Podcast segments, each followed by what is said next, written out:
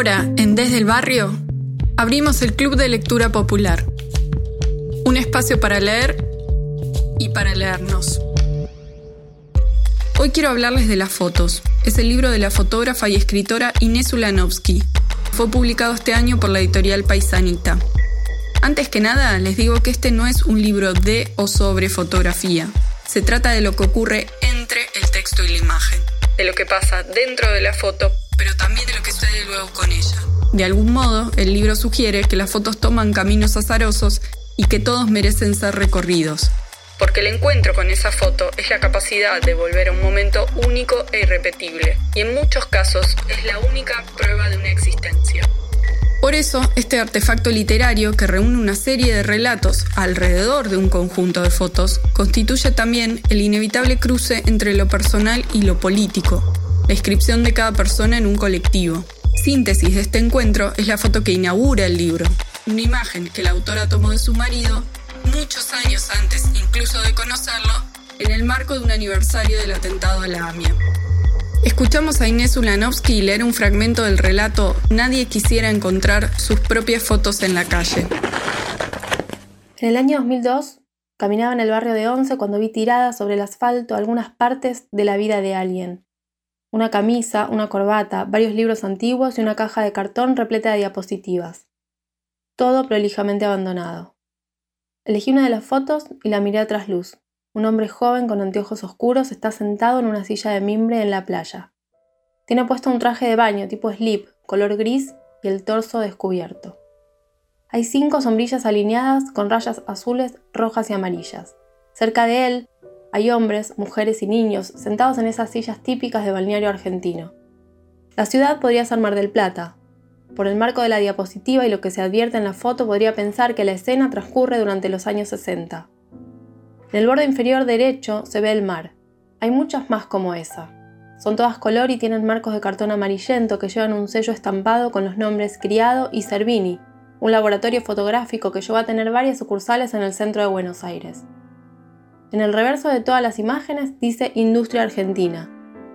Me las llevé todas y las digitalicé. Predominaban los paisajes vacíos. Pude reconocer Nueva York, el Tigre, Mar del Plata, el Monumento a la Bandera, el Rosedal de Palermo, Bariloche y Córdoba. Identifiqué ríos, muelles, rutas, interiores de casas y autos, flores, autitos chocadores y atardeceres. Las más extrañas, una vaca premiada en la rural, una mujer que posa con un rosal en su jardín, un grupo de personas que andan en bicicleta y una en la que tres hombres están sentados alrededor de una mesa.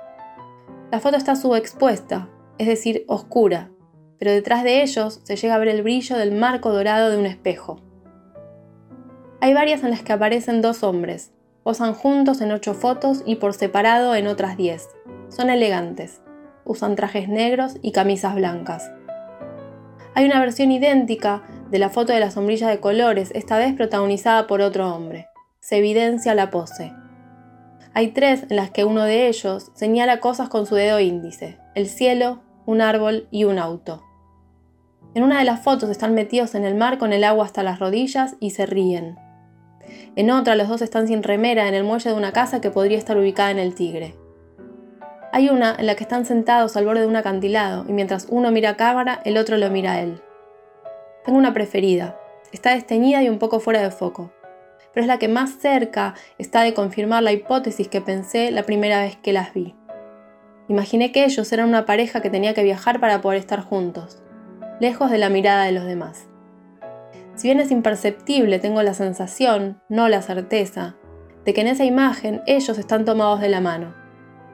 En términos de verdad, esas fotos son la prueba de que ellos existieron. Sin tener datos, cada vez que las miro, imagino versiones apócrifas sobre el vínculo que los mantuvo unidos durante los años en los que registraron su vida con una cámara de 35 milímetros y película diapositiva color. En este anecdotario amoroso sobre la fotografía no faltan referencias al oficio y a la pasión por el registro y la preservación. Pero es también una suerte de reconocimiento a figuras que habilitan esta circulación de las fotos, como son los coleccionistas y los archivistas. Su trabajo permite que las fotos perduren, que vuelvan a sus dueños originales o que sencillamente sus protagonistas no sean olvidados, porque como menciona el libro en uno de sus pasajes, hay un parentesco muy estrecho entre el recuerdo y la foto, por ende entre la vida y la memoria. Mi nombre es Luciana Sousa y Las fotos de Inés Ulanovsky es el libro recomendado de la semana para Desde el Barrio.